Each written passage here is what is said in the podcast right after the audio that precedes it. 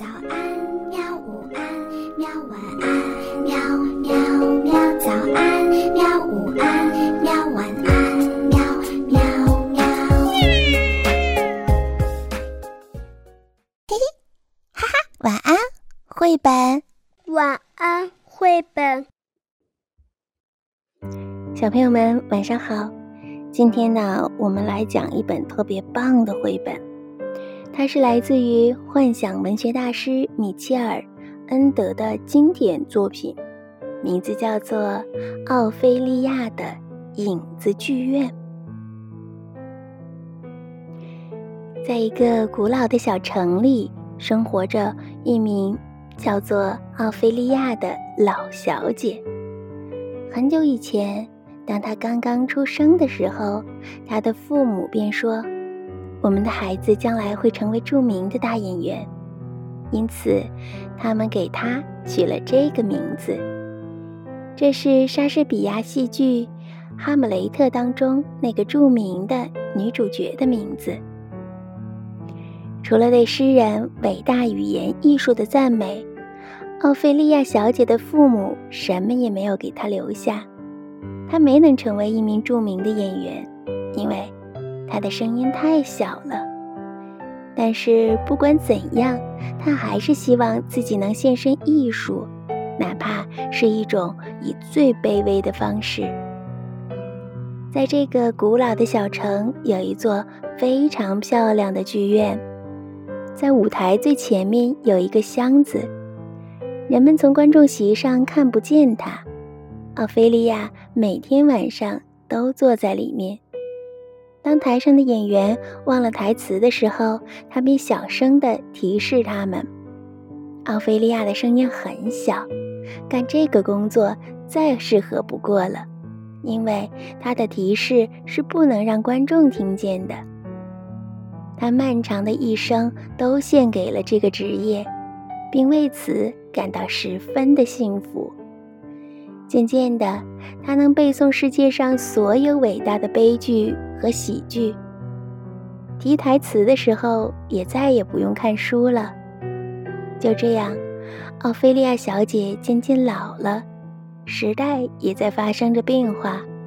来剧院看戏的人越来越少了，因为除了戏剧，现在还有电影、电视和别的娱乐活动。大部分人有了汽车。如果什么时候想看戏，他们更愿意开车去邻近的大城市，因为在那里能看到许多著名的演员，也更能炫耀自己。于是，小城的剧院不得不关闭了，演员们纷纷的离开了，老小姐奥菲利亚也失业了。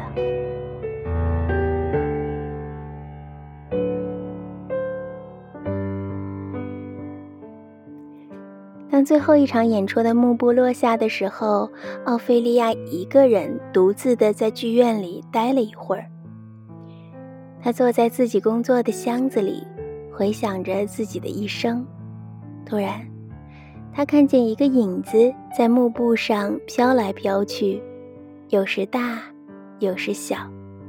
可是，剧院里一个人也没有，所以这不可能是水投下的身影。喂，奥菲利亚小姐用她那细小的声音喊道：“那是谁呀？”影子显然大吃一惊，立即缩成一团儿。反正嘛，影子没有什么固定的形状。但是它又马上停下来了，而且越变越大。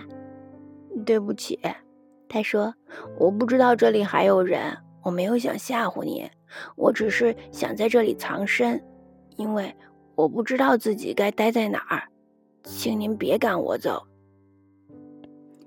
你是个影子吗？奥菲利亚急切地问。影子点了点头。可是每个影子都应该有自己的主人呐。他接着问。不，影子说，并不是所有的影子都有自己的主人。世界上有一些影子是多余的，它们不属于任何人。谁也不要我们，嗯，我就是这样的一个影子，我叫影子流浪汉。是这样啊，奥菲利亚小姐说：“谁也不要你，你不会感到难过吗？”是的，影子肯定道。他轻轻地叹了一口气：“唉，那又能怎么办呢？”你愿意去我那儿吗？老小姐问。“我也不属于任何人，谁也不要我。”非常愿意，影子回答说：“太好了，但是我必须长在您身上，而您已经有了自己的影子。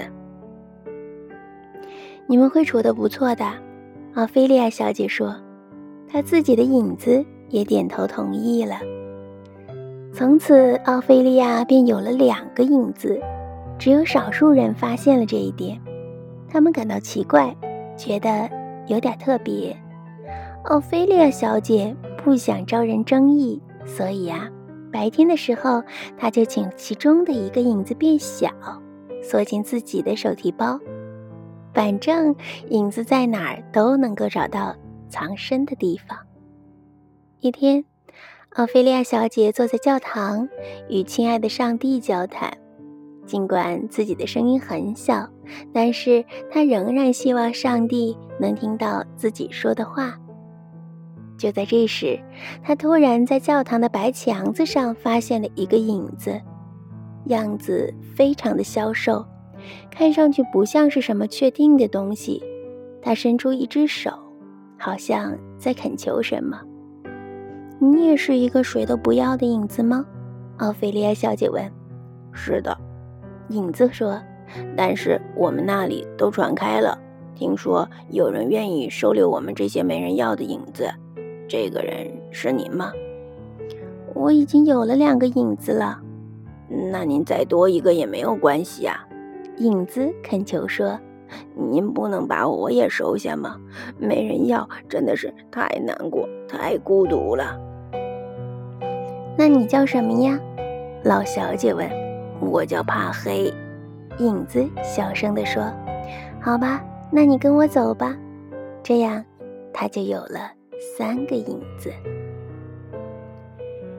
几乎每天都有没有人要的影子来找他，因为世界上这样的影子有很多很多。第二个影子叫孤独，第五个影子叫长夜。第六个影子叫永不，第七个影子叫空虚，而且这种现象一直持续下去。奥菲利亚小姐很穷，但是幸亏这些影子既不要吃的，也不用衣服保暖。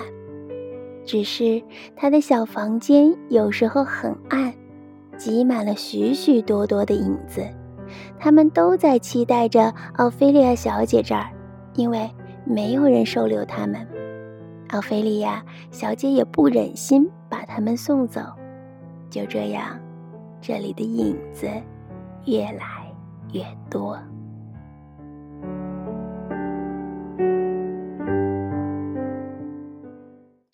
好啦，小朋友，故事的上半部就到这里吧。嗯，如果你想听的话呢，就请你明天准时来听一下我们的。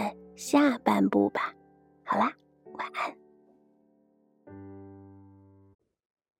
好吧，晚安，绘本。可是我还想看看星星。